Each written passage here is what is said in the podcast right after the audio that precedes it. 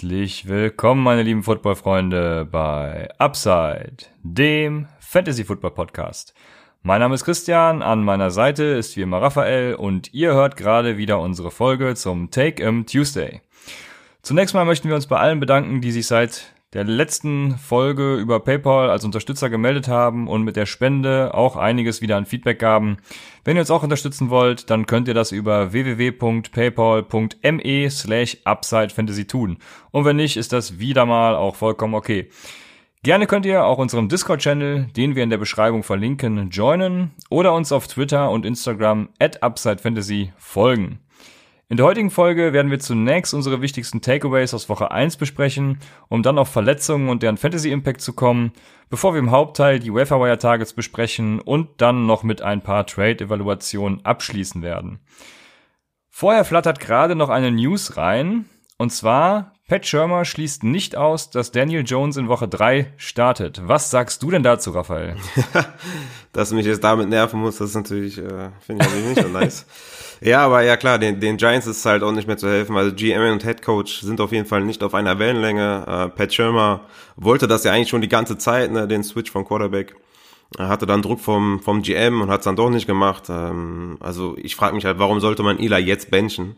Äh, man hätte das schon vor der Saison tun sollen, dadurch Cap Space äh, geschaffen und ähm, es lag ja safe nicht an Eli, dass sie jetzt äh, 0 und 2 stehen. Aber ja, äh, im Grunde begrüße ich auf jeden Fall ähm, die Entscheidung, wenn Daniel Jones übernehmen sollte. Aber der Zeitpunkt ist halt mehr als lächerlich, weil äh, was haben sie gedacht? Dachten sie, sie gehen mit 2-0 äh, in die Saison und sind irgendwie Playoff-Contender oder so. Also es macht für mich keinen Sinn. Okay, dann gibt's noch eine News, bevor wir zu den Keyfacts kommen. Und zwar erreicht uns gerade die Nachricht, dass Michael Gallup wohl mehrere Wochen fehlen wird. Glaubst du, dass damit Randall Cobb gegen die Miami Dolphins am Wochenende relevant wird? ja, gegen die Dolphins kann man prinzipiell schon mal jeden starten. Aber Cobb hatte ja auch äh, ganz gute zwei Wochen gehabt. Ne? Einmal fünf, einmal sechs Tage, ist dazu ein Touchdown. Ist auf jeden Fall Bestandteil der Offense und die Offense sieht ja fresh aus. Von daher, ja, Randall Cobb kann man auf jeden Fall starten nächste Woche. Ja, mir tut es sehr weh, weil ich Gallup in fast allen meinen, äh, in allen meinen Rostern habe als mein Sleeper-Kandidat. Aber das werde ich auch überstehen. Ich habe ja endlich mal meinen ersten Sieg dieses Wochenende eingefahren. Hey, nice. Von daher sollte das laufen. Kommen wir aber, zu den Aber Keyfacts. Moment mal, du willst jetzt schon direkt zu den Keyfacts kommen, ja? Weil ja, ähm, das ist natürlich jetzt ein bisschen enttäuschend, ehrlich gesagt. Ähm, kein Kommentar zu deiner vernichtenden Niederlage in Woche 2 gegen mich? Also wolltest du das jetzt Meine einfach unter den Teppich kehren oder? Meine vernichtende Niederlage mit drei Punkten. Äh, ja. ja gut, ich habe ohne QB gespielt, ne? Äh, ja, bis, bis äh, Ben Roethlisberger raus war, hat er jetzt auch nicht so die Punkte gebracht. Ich habe es ja heute schon gesagt. Also wenn er weitergespielt hätte, hätte ich wahrscheinlich mit drei Punkten noch gewonnen, äh, wenn er seine Interceptions geworfen hätte. Von daher sei mal froh. Okay, ich wollte nur festhalten, dass ich gewonnen habe. Mehr wollte ich nicht. Ja, Raphael hat gegen mich in unserer Dynasty League gewonnen. Das halten wir hiermit fürs Protokoll fest. Genau. Aber jetzt kommen wir zu den Key Facts der Woche 2. Das erste ist, die 49ers haben eine wirklich solide Offense. Nachdem ich Garoppolo in der Preseason gesehen habe, habe ich damit ja schon nicht mehr gerechnet. Aber Garoppolo, mein sneaky QB-Start der Woche, hat eine richtig gute Leistung gezeigt. Und auch mein sneaky Waferwire Pickup, Raheem Mostert, konnte begeistern. Aber zu den Running Backs kommen wir später noch. Gucken wir uns lieber mal die einzige Enttäuschung bei den 49ers an. Und das ist für mich Dante Pettis, den wir in unseren Drafts ja eigentlich relativ hoch hatten. Er war zwar bei 50 Prozent der Snaps auf dem Feld, was für einen potenziellen Wide Receiver 1 jetzt auch keine große Leistung ist, aber er hat nicht ein einziges Target gesehen am Wochenende. Würdest du ihn jetzt bereits droppen nach den zwei Wochen? Ja, ohne zu zögern, sofort droppen. Debo Samuel sieben Targets, Marquise Goodwin immerhin drei Targets, äh, beide hatten jeweils einen Touchdown. Also wozu Pettis halten, wenn auf dem Waiver genügend Wide Receiver sind, die bereits viel mehr geleistet haben? Also für mich gibt es keinen Grund, Pettis zu halten. Ja, er ist genauso ein gutes Beispiel, was wir letzte Woche angesprochen haben. Wenn, auch wenn man ihn irgendwie in Runde, ich weiß gar nicht mehr, wo er ging, sechs oder wie auch immer gedraftet hat, dann scheut euch nicht, den jetzt schon zu droppen, weil anscheinend wird ihm überhaupt kein Vertrauen mehr entgegengebracht. Eine weitere gute Offense, Kansas City, macht da weiter, wo es letztes Jahr aufgehört hat jeder einzelne Spieler in Kansas ist eigentlich Fantasy-relevant. Das äh, geht sogar runter bis Robinson, über den wir später noch sprechen werden. Nächste Woche kommen die Ravens. Was versprichst du dir von diesem Matchup? Oh ja, darauf habe ich auf jeden Fall richtig Bock. Ähm, ich feiere Lamar Jackson. Äh, ich freue mich riesig für die Baltimore Ravens. Ich mag die Franchise an sich total gerne. Und ich glaube, es wird einfach ein geiles Spiel mit hoffentlich vielen Punkten. Mahomes ist einfach nur krank. Äh, der ist einfach der beste Quarterback der NFL. Und wenn er wieder 50 plus, äh, plus äh, Touchdowns macht, dann sollten wir uns alle freuen, in seiner Ära dabei sein zu können. Ja, ich freue mich auch sehr auf das Spiel, wirklich. Also äh, auch Lamar Jackson. Was meinst du? Wer macht mehr Fantasy-Punkte, Mahomes oder Jackson? Das ist natürlich sehr schwierig. Äh, ich ich würde einfach nur Jackson aus dem Grund nehmen, dass Kansas City eine schlechtere Defense hat. Also, hm. wobei das kann man, glaube ich, nicht so wirklich vorhersagen. Also, ja, die geil sind ja Fall. beide abartig dieses Jahr. Ja. Aber bleiben wir bei den Ravens. Marquise Brown hat in seinen ersten beiden Spielen über 230 Yards gemacht. Damit ist er der erste seit Anakin Bolden im Jahr 2003, der das vollbringen konnte. Und er hat am Wochenende halt auch 13 Targets, das muss man sich mal reinziehen. Äh, man muss ein bisschen die Euphoriebremse drücken bei ihm, da es halt gegen die Dolphins in der ersten Woche ging und dann in der zweiten Woche gegen geschwächte Cardinals Secondary. Ja, aber was die Ravens da machen, sieht bisher verdammt gut aus. Wir hatten es ja gerade schon angesprochen. Ja, hab den auf jeden Fall auf dem Schirm. Ja, definitiv. Marquise Brown ist richtig on fire.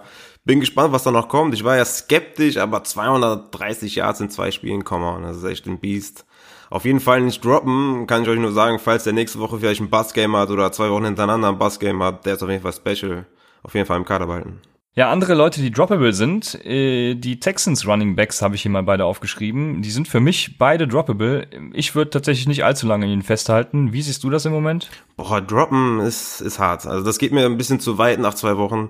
Äh, ich meine, Duke Johnson hatte in Week 1 neun Attempts und fünf Targets, 11 Half PPA Punkte, in Woche 2 6 Attempts, ein Target und ja, nur drei Half PPA Punkte.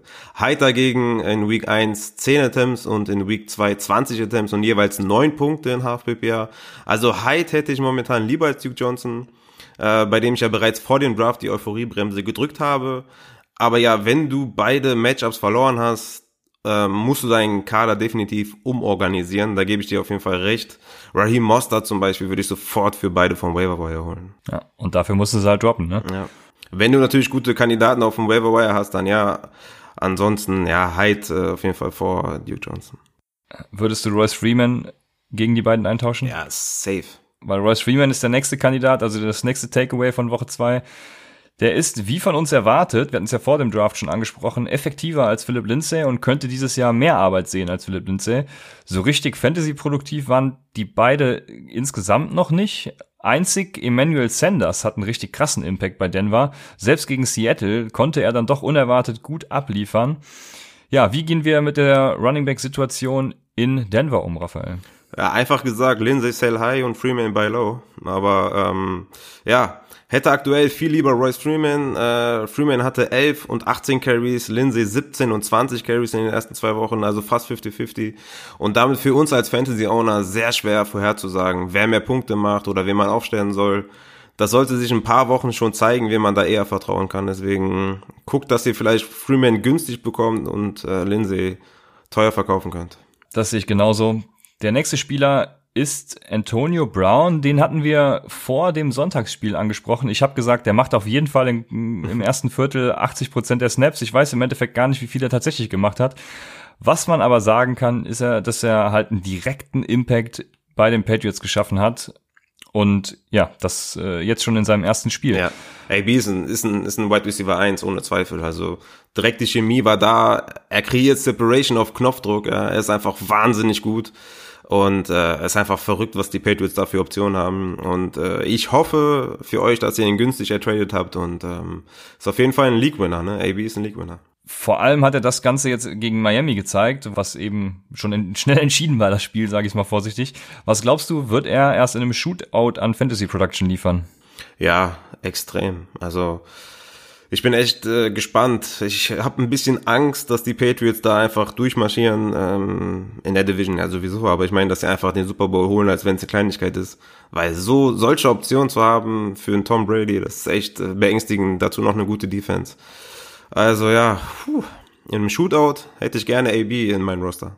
Ja, das stimmt. Ich auch sehr gerne. Dann habe ich noch zwei passlastige Offenses, sage ich mal. Die Bengals sind nämlich ähnlich wie die Cardinals, eine Pass-Heavy-Offense. Mit Taylor und Kingsbury hat man da ja auch etwas ähnliche Coaches. Dalton hatte wieder mal ja annähernd 50 Attempts in den 40ern, äh, ähnlich wie auch im letzten Spiel schon. Und der andere Quarterback Murray ist der erste Quarterback seit Cam Newton, der in den ersten beiden Spielen seiner Karriere über 300 Yards werfen konnte, was übrigens nicht mal Patrick Mahomes geschafft hat, muss ich als Cardinal jetzt natürlich mal sagen. Äh, denkst du, bei den Cardinals könnte noch jemand anders als Larry oder Kirk Fantasy-relevant werden? Nicht Also wirklich. und natürlich David Johnson, also als Wide Receiver? Ja, David Johnson, ne? über den äh, wollen wir, glaube ich, nicht sprechen. Ne? nee, ich denke nicht wirklich. Also Keyshawn Johnson hatte seine Szenen, äh, Bird hatte seine Szenen, aber ehrlich gesagt würde ich davon keinen aufstellen. Aber Kirk und Fitz sind auf jeden Fall Must-Have-Player. Äh, die liefern sowas von ab und Kyler ist einfach ein guter Passer. Es klickt ganz gut in Arizona, würde ich sagen. Ich glaube, du freust dich, ne? Ja, er hatte wohl auch, ich glaube, Top 5 war er, hatte über 20 Prozent Pässe geworfen, die nicht fangbar waren, also schon eine relativ hohe Zahl. Äh, trotzdem noch so viele Yards aufs Board gebracht. Also ja, es ist schön anzusehen auf jeden Fall, teilweise auch nicht, aber naja, ich bin gespannt. Ich sehe auf jeden Fall eine Entwicklung. Von daher sehe ich dem Ganzen optimistisch, der Zukunft, optim, äh, der Zukunft optimistisch entgegen. Jetzt war ich schon wieder ganz aufgeregt. ja, wenn es um deine Cardinals geht, dann bist du auf jeden Fall immer sehr aufgeregt. Gehen wir schnell weiter zum nächsten Team. Äh, wir hatten es ja gerade schon angesprochen, Cincinnati. Und was glaubst du passiert in Cincinnati, wenn AJ Green wiederkommt? Ja, sie scoren noch mehr. ne? Es geht richtig ab dann da, glaube ich. Also ich glaube, Boyd ist eine Bank. Äh, Ross ist halt der Boom- und Bust-Player.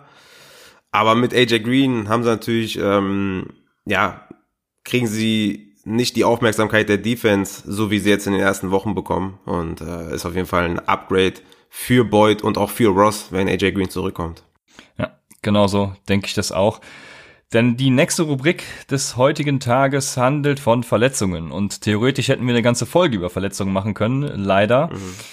Ähm, ja, die, die größten waren da bei zwei Teams, Quarterbacks. Wir fangen mal mit den New Orleans Saints an. Und zwar braucht Drew Brees eine OP am Daumen und ist mindestens für sechs Wochen out. Was für einen Einfluss hat das deiner Meinung nach auf die Offense der Saints? Ja, Bridgewater übernimmt ne, und bekommt nun endlich also seine Chance zu zeigen, was er drauf hat. Zumindest sechs Wochen lang äh, wird er der Quarterback des Saints sein. Das hat natürlich einen starken Einfluss auf Michael Thomas. Ähm, nach Week 1 war Thomas mein Wide Receiver 5, Rest of Season. Michael Thomas erleidet zwar einen Hit, ist aber natürlich so ein guter Wide Receiver, dass er natürlich ein klarer Hold ist. Also macht jetzt keine Panik. Es ist natürlich schade. Ja, ein potenzieller Wide Receiver 5 Rest of Season ist jetzt ein bisschen äh, schlechter aufgestellt. Ähm, aber ich denke, jetzt mit, Bridgewater, mit Bridgewater werden die Saints endgültig ein Run-Heavy-Team sein. Und Latavius Murray, der eigentlich ein Drop-Kandidat für mich war, bekommt jetzt einen leichten Boost. Auf Camara hat es nicht so den Einfluss, denke ich, weil Camara einfach so ein guter Running Back ist. Ich sehe das tatsächlich ja na, schon nahezu komplett anders. Thomas hatte mit Bridgewater auch 13 Targets, 10 Receptions für 89 Yards. Also ich glaube, Thomas wird es jetzt nicht so wirklich einen Abbruch tun. Dafür denke ich, dass Camara den größten Bump kriegt, äh, da ein gutes Run-Game eben auch nur funktionieren kann, wenn der Gegner den Pass fürchten muss, sag ich mal. Und bei Bridgewater weiß man eben noch nicht so genau, was man kriegt. Er hatte jetzt ja, ich finde, halte ihn für einen guten Quarterback. Er hat jetzt nicht so ein gutes Rating. Ja, daher wird man abwarten müssen, wie er sich so etabliert. Der muss sich in Woche drei auf jeden Fall zu dem, was er jetzt gezeigt hat, noch ein bisschen steigern. Ja, ich denke, man kann festhalten, dass man jetzt nicht überreagieren sollte, wenn man jetzt äh, Owner einer von den Skillplayern ist. Ähm, wartet erstmal die nächsten Wochen ab und verkauft sie auf jeden Fall nicht low oder, oder droppt sie gar, sondern wartet erstmal ab. Ja, das auf jeden Fall. Also Thomas wie auch Camara waren ja First oder Second Rounder vielleicht. Äh, von daher auf gar keinen Fall irgendwas damit anstellen, sondern weiterhin aufstellen und einfach sehen, was passiert. Mhm. Kommen wir zum nächsten Team. Das sind die Steelers. Und da ist auch erstmal der Quarterback wieder raus. Ben Roethlisberger ist für den Rest der Saison sogar mit einer Ellbogenverletzung out. Dazu ist Connor auch noch fraglich. Gerade eben kam die Meldung, dass er spielen könnte. Und von daher ist der Status noch nicht ganz so klar. Was erwartest du jetzt mit Mason Rudolph von der Steelers Offense? Ja, zuerst mal zu, zu Superflex liegen vorher. Ähm, Mason Rudolph wird das Ruder komplett übernehmen, die restliche Saison. Und ähm, das heißt natürlich in Dynasty Superflex liegen auch, dass Mason Rudolph locker 20, 30 Prozent eures Budgets wert ist. In Redraft ähm, ist natürlich recht egal, ob er jetzt Mason Rudolph da ist oder nicht. Außer man ist halt äh, Juju-Owner, der bekommt natürlich den, den größten Hit. Juju hatte eine Connection mit, mit äh, Big Ben. Ob er die auch mit Rudolph hat, wird sich zeigen. Und ob die Steelers jetzt mehr laufen und es damit mehr stacked Boxes geben wird für Connor, werden wir sehen. Connor und Juju sind absolute Holes, aber ähm, definitiv Concerns auf, auf beiden Seiten. Ja, also ich sehe auch den größten Hit da bei Juju, da gehe ich voll mit dir. Ähm, auf James Washington komme ich später noch zu sprechen. Ich glaube, der könnte da als einziger von profitieren. Aber dazu später mehr. Kommen wir zur letzten Verletzungsnews. Und zwar hat sich LeSean McCoy am Knöchel verletzt. Und der Status von Damian Williams ist ebenfalls noch fraglich. Ja, und damit leiten wir direkt über zu den Waferwire Targets mit der Frage an dich, wie viel Dollar du für Darwin Thompson hinlegen würdest, den Running Back der Kansas City Chiefs. Ja, da bei beiden der Status noch nicht definiert ist, würde ich erstmal fünf Prozent bieten. Sollte sich heute Nacht oder morgen früh oder morgen im Verlauf des Tages irgendetwas an schlechten News kommen bezüglich der Running Backs, dann würde ich auch bis zu 15 Prozent bieten tatsächlich. Also bei Thompson würde ich auch wirklich sehr hoch gehen, weil den Running Back aus der Kansas City Offense, den möchte ich dann unbedingt haben, wenn er Starter wird. LeSean McCoy verletzt, Damien Williams vielleicht verletzt. Also da bin ich all in tatsächlich. Dann, bevor wir die Waferwire Targets ansprechen, bei den Running Backs noch eine Sache. Wir haben ja gerade eben schon Connor angesprochen, Running Back der Steelers. Falls der ausfällt, dann nehmt natürlich Jalen Samuels auf. Oder denkst du sogar, dass es Benny Snell sein könnte? Nein, noch nicht. Also Snell ist im Death Chart klar hinter Jalen Samuels. Ähm, kurz zu Jalen Samuels. Wenn Connor wirklich ausfallen sollte, ähm, was ich nicht für wahrscheinlich halte, dann würde ich boah, 30 Prozent, 40 Prozent ausgeben, gerade wenn du beide Matches verloren da hast. Da ist er wieder, der Raphael. Da bin ich wieder am Start, ganz ehrlich. Also wenn du beide Matches verloren hast, äh, dann geh all in. Ja? Du brauchst einen Sieg. Also es bringt dir nichts, irgendwie 10 Prozent zu setzen, dann äh, outbitted zu werden und dann dein nächstes Matchup zu verlieren. Also Connor ist dann auf jeden Fall ein ja, Borderline äh, Running Back 1, äh, wenn, wenn, wenn er startet für ähm, Connor. Also ich würde tatsächlich nie so viel bieten und so hoch gehen. Für mich wäre das ein ähnlicher Kandidat wie da noch Darwin Thompson, so allerhöchstens wirklich 15 oder ein bisschen weniger. Ja, aber bei Darwin so Thompson ist ja so, dass da müssen ja beide ausfallen, dass der die Eins ist. Ich meine, genau, da geht es jetzt ja. gerade um, um McCoy oder Damien Williams. Also wenn einer von den beiden ausfällt, dann sind 15 Prozent ja da. Bei äh, Connor oder bei Jalen Samuels ist es so, dass wenn Connor ausfällt, ist er der Workhorse. Ja, deswegen würde ich da schon viel mehr ausgeben als bei dem Darwin Thompson, der natürlich dann mehr Carries bekommt, aber bekommt keine 20. Ja. Und Jalen Samuels wird bestimmt 20 Carries bekommen. Ja, das stimmt, da gehe ich mit dir. Aber ja, ich, ich bin so ein sparsamer Mensch, ich horte mein Geld. Zumindest was Fantasy angeht, äh, horte ich mein Geld dann immer. Um in den Playoffs natürlich noch aktiv zu werden. ja, ja, sowieso, wenn du die erreichst. Äh, ne? Kommen wir zu unseren Running Back Waferwire Targets und da darfst du gerne starten. Ja, mein erster Waferwire Pickup ist Frank Gore von den Buffalo Bills. Ist 8 bis 12 Prozent owned, je nach Plattform. Äh, Week 2 hatte er 19 Carries, 68 Rushing Yards, zwei Receptions ähm, für 15 Yards und ein Rushing Touchdown. Gore hat damit 30 Carries in zwei Wochen aufgelegt. Und er ist immer noch der Starter der Bills. Er ist definitiv ein flex-worthy Player, wobei Singletary natürlich der talentiertere Back ist. Ähm, der war aber am Ende des Spiels raus mit einem Hamstring-Injury. Äh, und ähm, da kann ich nur sagen, Jungs und Mädels da draußen, Hamstrings sind Big Red Flags. Ich sage jetzt nicht, dass Singletarys Saison vorbei ist, auf gar keinen Fall. Wir haben Stand heute, Stand heute keine News bezüglich der Verletzung, aber Hamstrings ziehen sich jedes Jahr aufs Neue durch die Saison. Hat ein Running Back einmal Hamstring, dann wird er damit Rest of, Rest of uh, Season damit zu kämpfen haben. Ähm, das nächste Matchup ist gegen die Bengals. Hm, wenn Singletary da nicht dabei ist oder nur limited ist, dann wird Gore sowas von Punkte machen. Ähm, die Bengals haben Woche 1 72 und Woche 2 259 Rushing Yards zugelassen. Also auf jeden Fall Go aufstellen. Ja, also Hamstring, um im Deutschen zu übersetzen, ist der Oberschenkelmuskel und jeder, der schon mal damit Probleme hatte, der weiß, wovon Rafa spricht. Das zieht sich tatsächlich und wenn man es nicht auskuriert, dann sowieso noch mehr.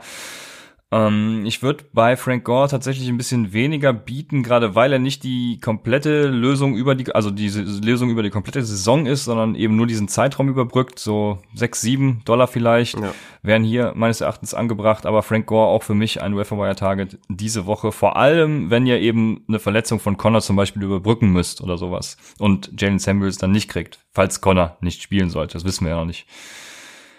Ja, mein nächstes Wire Target hatte ich letztes, letzte Woche schon. Da noch als Sneaky Start, diesmal äh, als richtiges Target.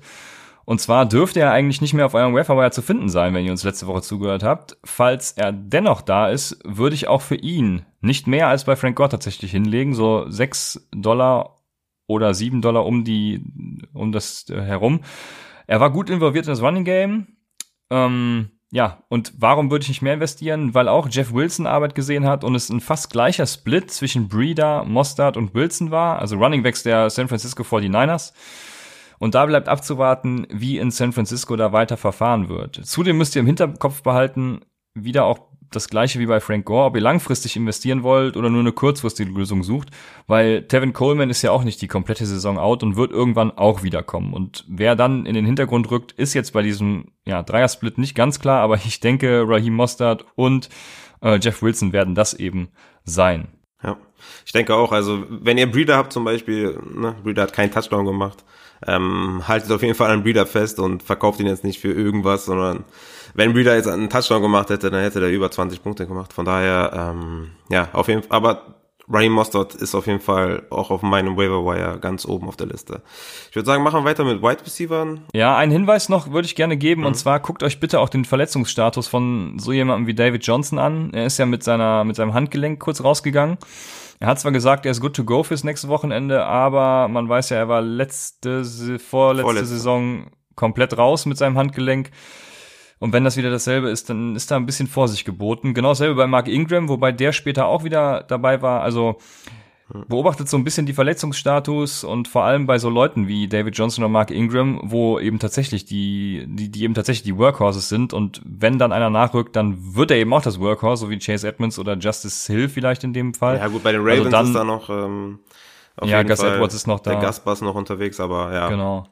Also zumindest bei uns, bei den Cardinals, ist es auf jeden Fall Chase Edmonds. Von daher, falls mit David Johnson was sein sollte, dann rückt natürlich Chase Edmonds voll in den Fokus des Wafer Wires. Aber jetzt darfst du weitermachen mit dem Wide Receiver. Genau. Kommen wir zu einem Wide Receiver, den ich in unserer Dynasty habe. Ähm, DeMarcus Robinson, Wide Receiver von den Kansas City Chiefs. Ist vier bis zehn Prozent owned. Ähm, Week 2 gegen die Raiders hatte er sechs Receptions, 172 Receiving Yards und zwei Touchdowns. Und ja, Tyreek Hill wird noch mindestens vier Wochen fehlen. Und DeMarcus Robinson hat gezeigt, dass er ein guter Receiver ist. Dazu bekommt er nicht den Cornerback 1 der gegnerischen Mannschaft, den bekommt Watkins. Und Robinson ist nächste Woche gegen die Ravens auf jeden Fall eine flexworthy Option. Gegen die starke Secondary oder gegen die starke Defense? Ja, klar, weil der Augenmerk der Defense ist äh, auf Watkins, auf Kelsey, auf Damian Williams, wenn er spielt. Also da ist genug Raum äh, für DeMarcus Robinson. Ja. Wir haben eine Mannschaft eben ausgelassen bei der Verletzungsnews und zwar sind das die Philadelphia Eagles. Da ist ja quasi die komplette Offense verletzt. Ähm, wir wissen da auch noch nichts Näheres, aber wenn die Sean Jackson und Olsen Jeffrey, Wide Receiver der Eagles, ausfallen, nimmst du dann lieber einen DeMarcus Robinson oder einen Nelson Aguilar, der ja ein gutes Spiel hatte, auf? Mm, ich nehme DeMarcus Robinson. Okay, sehr interessant. Und dann nimmst du lieber DJ Chark oder DeMarcus Robinson? Ähm, Chark oder Robinson? Ähm, DJ Chark. Okay. Ja, Nelson Aguilar, den hatte ich schon öfters in Fantasy liegen, damit war ich nicht so zufrieden. Da bin ich ein bisschen biased, deswegen äh, bin ich da auf deiner Seite ich weiß tatsächlich nicht, wie ich mich bei DJ Chark oder Demarcus Robinson entscheiden würde. Aber DJ Chark hat eine super Verbindung mit äh, Gardner Minshew und von daher kann ich dem überhaupt nicht widersprechen. Also ja, wenn man ihn vor Demarcus Robinson nimmt, dann bin ich dabei. Ja, ich würde sagen, DJ Chark ist der bessere Wide Receiver, oder? Also Demarcus Robinson ist in der besseren Situation, in der besseren Offense. Genau, ja. Aber DJ so Chark, ja. talent-wise, doch vor äh, Demarcus Robinson. Das stimmt, da gehe ich voll mit. Wir hatten eben ja schon einen angesprochen bei den San Francisco 49ers und zwar ist das Debo Samuel. Nachdem Dante Pettis, wie gesagt, scheinbar komplett raus ist, wird Debo Samuel sehr interessant. Er hatte jetzt fünf Receptions für 87 Yards und einen Touchdown. Und Samuel hatte mit sieben Targets die meisten bei den 49ers und Targets sind bei Wide Receivers für mich in der Evaluation bei Waferwire Pickups, vor allem dann auch noch bei Rookies, am wichtigsten. Das übrigens auch noch zum Thema Boyd. Wir hatten heute im Discord-Channel eine kleine Diskussion noch über Tyler Boyd. Und Tyler Boyd hat einfach super viele Targets gesehen, deswegen kann man jetzt nicht sagen, dass Ross der bessere Wide Receiver ist und bessere Fantasy Production liefert. Oh, no way. Weil Targets sind für mich einfach das A und O im Fantasy. Und zunächst will ich halt einfach wissen, welche Upside besteht, wenn diese Targets umgemünzt werden. Und danach schaue ich darauf, wie die Spieler dabei tatsächlich aussahen. Und Samuel hat seine Sache wirklich gut gemacht. Und für ihn lege ich dann gerne, ja, ich habe jetzt mal drei, vier Dollar angesetzt. Äh, eventuell, wenn ich, wenn ihr auf jeden Fall einen Wide Receiver braucht, wenn ihr zum Beispiel einen Gallup habt, der jetzt verletzt ist, dann eventuell auch ein bisschen mehr. Aber wie gesagt, ich bin eher so der Sparfuchs. Äh, von daher drei bis vier Dollar. Ja, ich muss auch noch mal kurz dazu sagen, ich habe ja letzte Woche Terry McLaurin ein bisschen äh, gesagt, ne, wartet erstmal ab, holt ihn noch nicht. Falls er noch auf dem Waiver ist bei euch, holt ihn auf jeden Fall vom Waiver. Ich glaube, der ist da die Nummer eins äh, bei den äh, Skins. Ist natürlich ja. nicht so die beste Offense, aber er hat auf jeden Fall abgeliefert in den ersten zwei Wochen. Ähm, ja, holt ihn euch auf jeden Fall vom Waiver Wire. Ich würde auch sagen, fünf Dollar kann man auf jeden Fall für Terry McLaurin auf den Tisch legen. Ja, Terry McLaurin, Wide Receiver der Washington Redskins auf jeden Fall. Äh, letzte Woche kurz angesprochen und diese Woche noch umso mehr, weil er eben seine Leistung bestätigt hat. Und das ist auch wichtig, auf sowas müsst ihr achten. Ja. Nehmt ihn gerne auf. Und ein Sneaky Pick der Woche habe ich auch schon wieder. Und zwar ist das James Washington, Wide Receiver der Pittsburgh Steelers. Äh, Dante Moncrief, der vermeintliche Wide Receiver 2 hinter Juju, droppt Bälle ohne Ende. Äh, zumindest hat er das in Woche 1 getan, ich glaube in Woche 2 auch. Und sieht dabei wirklich sehr schlecht aus. Und hinter ihm sind noch Dion Johnson und James Washington. Und James Washington hat einfach so eine fantastische Chemie mit Mason Rudolph, den ich übrigens als Quarterback sehr schätze und letztes Jahr sehr gerne mit einem Tradeback bei den Cardinals gesehen hätte. Ich glaube, James Washington wird der Wide Receiver 2 für die Steelers und könnte auch Standalone Value im Fantasy besitzen.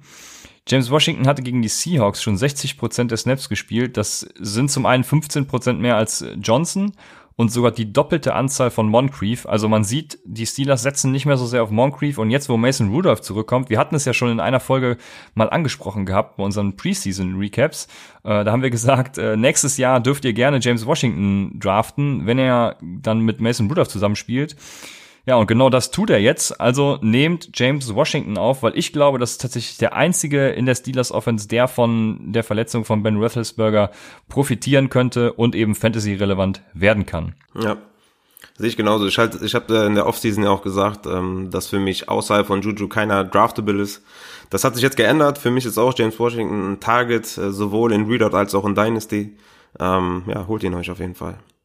Sollen wir weitermachen mit den Titans? Ja, ne? Machen wir weiter mit den Titans. Alles klar. Dann nehme ich äh, für Tight End Will Disley von den Seattle Seahawks. Der ist drei bis sieben Prozent owned. Äh, in Week 2 gegen die Steelers. Fünf Receptions, 50 Yards und zwei Touchdowns. Ähm, ja, Disley hatte aber letzte Woche ähm, nur eine Reception für 12 Yards.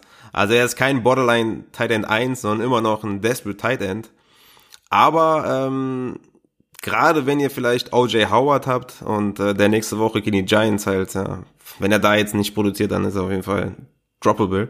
Ähm, ist er auf jeden Fall äh, in deepen Ligen vor allem auch äh, auf jeden Fall ein Waiver-Wire-Pick wert.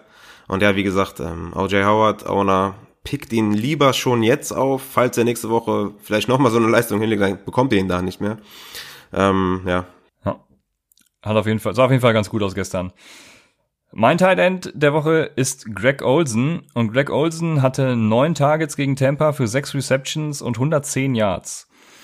Am Wochenende spielt er gegen das Team, welches in Woche 1 131 Yards für TJ Hawkinson zuließ und in Woche 2 112 Yards für Mark Andrews. Greg Olsen kann sich schon mal sein Reitgeschirr umschnallen, um den Karren der Panthers aus dem Dreck zu ziehen. Äh, also die, die Defense waren übrigens die Arizona Cardinals. Er ist ein Must-Start diese Woche und wenn ihr Titans streamt, dann durchaus auch einen schmalen Taler wert. Wobei ich für Titans nie viel bieten würde, da diese Position am Ende tatsächlich immer noch sehr volatil ist. Also es kommt auch auf die Ligagröße an, wie viel man dann tatsächlich bietet. Ja. Aber Greg Olsen, mein Titan Also auch Will Disley, also mehr als zwei Dollar würde ich da jetzt nicht investieren. Ne? Ich würde vielleicht hoffen, dass er, dass ihn keiner genommen hat und ihr ihn vielleicht einfach ähm, für null Dollar zu, ähm, ja. dazu nehmen könnt. Also ja. Bleiben uns noch Defense und Quarterbacks. Und mit Defenses darfst du gerne beginnen. ja, ich habe mir bei Defense die Buccaneers ausgesucht und musste total lachen, weil die sind 0,6% owned. Also mega geil. ja, die spielen zu Hause gegen die Giants. Ähm, ja, ich weiß, gegen die Giants. Äh, die Bucks haben auf jeden Fall eine stabile Defense. Also Todd Bowles, ehemaliger Headcoach von den Jets, macht da sehr gute Arbeit. Gegen die Panthers in Carolina sah es echt gut aus, auch wenn Newton natürlich ein Flop war. Aber gegen die 49ers haben sie nun 19 Punkte und ein Touchdown zugelassen und sogar einen Defense-Touchdown erzielt. Und eben bei den Panthers 12 Punkte und kein Touchdown zugelassen. Und ja, jetzt kommen die Giants äh, mit Eli nach Florida. Von daher, also ich, ich, ich werde die äh, Buccaneers Defense auf jeden Fall streamen. Ähm, bin gespannt, was sie da auf, aufs Tableau zaubern. Ja, ich bin sehr gespannt. Ich würde sagen, schaut einfach voraus, nehmt die Chargers Defense auf, auch wenn sie nächste Woche gegen die Texans spielt, die wahrscheinlich ja nicht so viele Punkte bescheren dürften, aber in Woche 4 spielen sie gegen die Miami Dolphins und da sollte einiges drin sein, mhm. weil die Cowboys Defense ist wahrscheinlich dieses, diese Woche heiß begehrt. Die spielen nämlich am Wochenende gegen die Miami Dolphins. Ja. Genauso wie Dak Prescott. Wenn ihr zugehört habt, dann habt ihr den am Wochenende schon aufgenommen und dürft ihn jetzt einfach behalten. Ja. Genauso wie ich. Von daher äh, Dak Prescott auch ein Quarterback-Target. Ja, für mich ein Quarterback-Target ist äh, Josh Allen von den Bills. 28% owned. Äh, die Bills spielen zu Hause gegen die Bengals. Er hat in, beiden, in den beiden vergangenen Wochen jeweils äh, ein Rushing und ein Passing-Touchdown erzielt und äh, gegen die Bengals äh, wird euch auf jeden Fall einen soliden Floor geben. Also wenn ihr desperate seid auf Quarterback oder streamt oder in deepen Ligen seid, würde ich auf jeden Fall Josh Allen, äh, Josh Allen äh, aufpicken. Mein, mein Quarterback der Woche kommt wie immer am Samstag noch. Da sollte noch genug Zeit sein, um einen Quarterback aufzunehmen. Deshalb gehen wir jetzt in eine andere Sektion und zwar die Evaluation von Trades. Wir haben da so ein paar Buy-Low-Kandidaten und du hast einen ganz speziellen, der uns in den ersten Wochen ein bisschen enttäuscht hat, aber den man jetzt ganz billig schießen kann.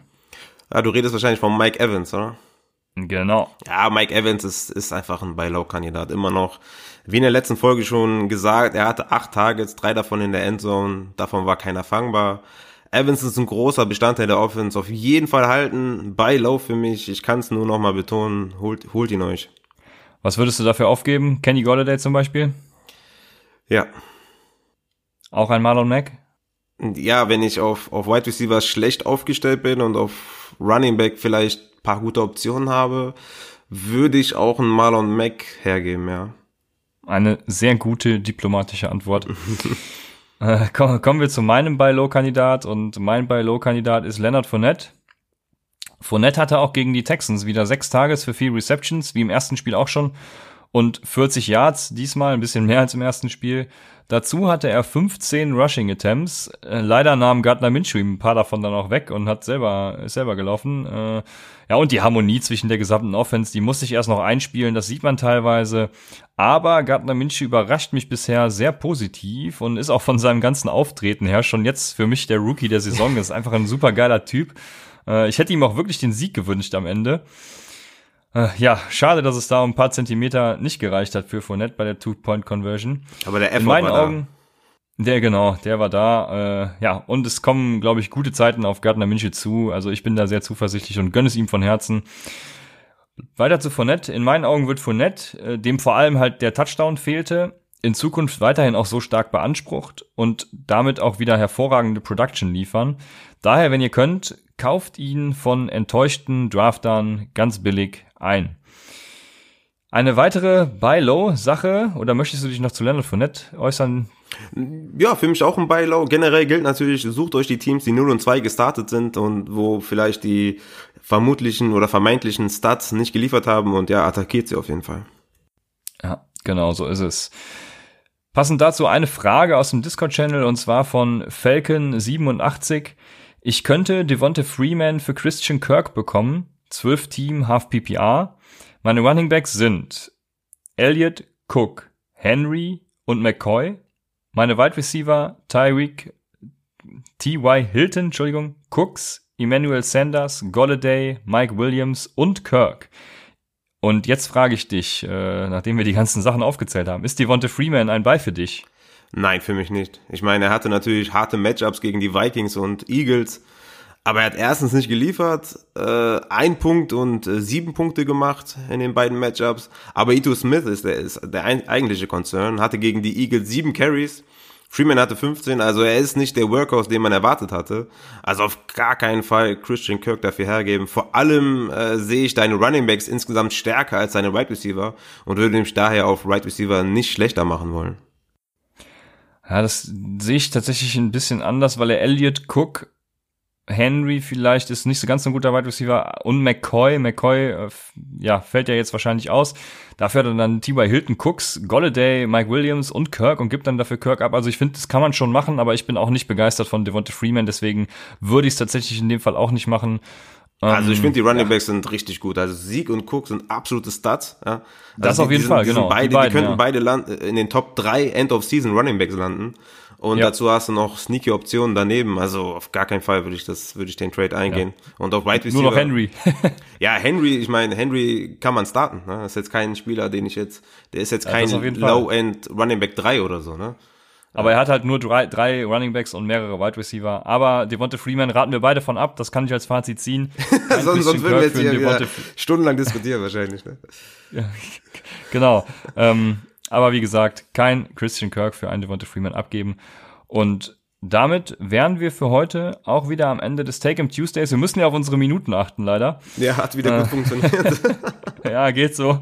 Aber wir hoffen weiterhin, dass euch das Format gefällt, auch wenn es ein bisschen kürzer ist. Lasst uns gerne Feedback da und seid wieder am Start, wenn wir Samstag unsere Start-Sit-Empfehlung geben. Dann noch mit Quarterbacks und Defenses von mir.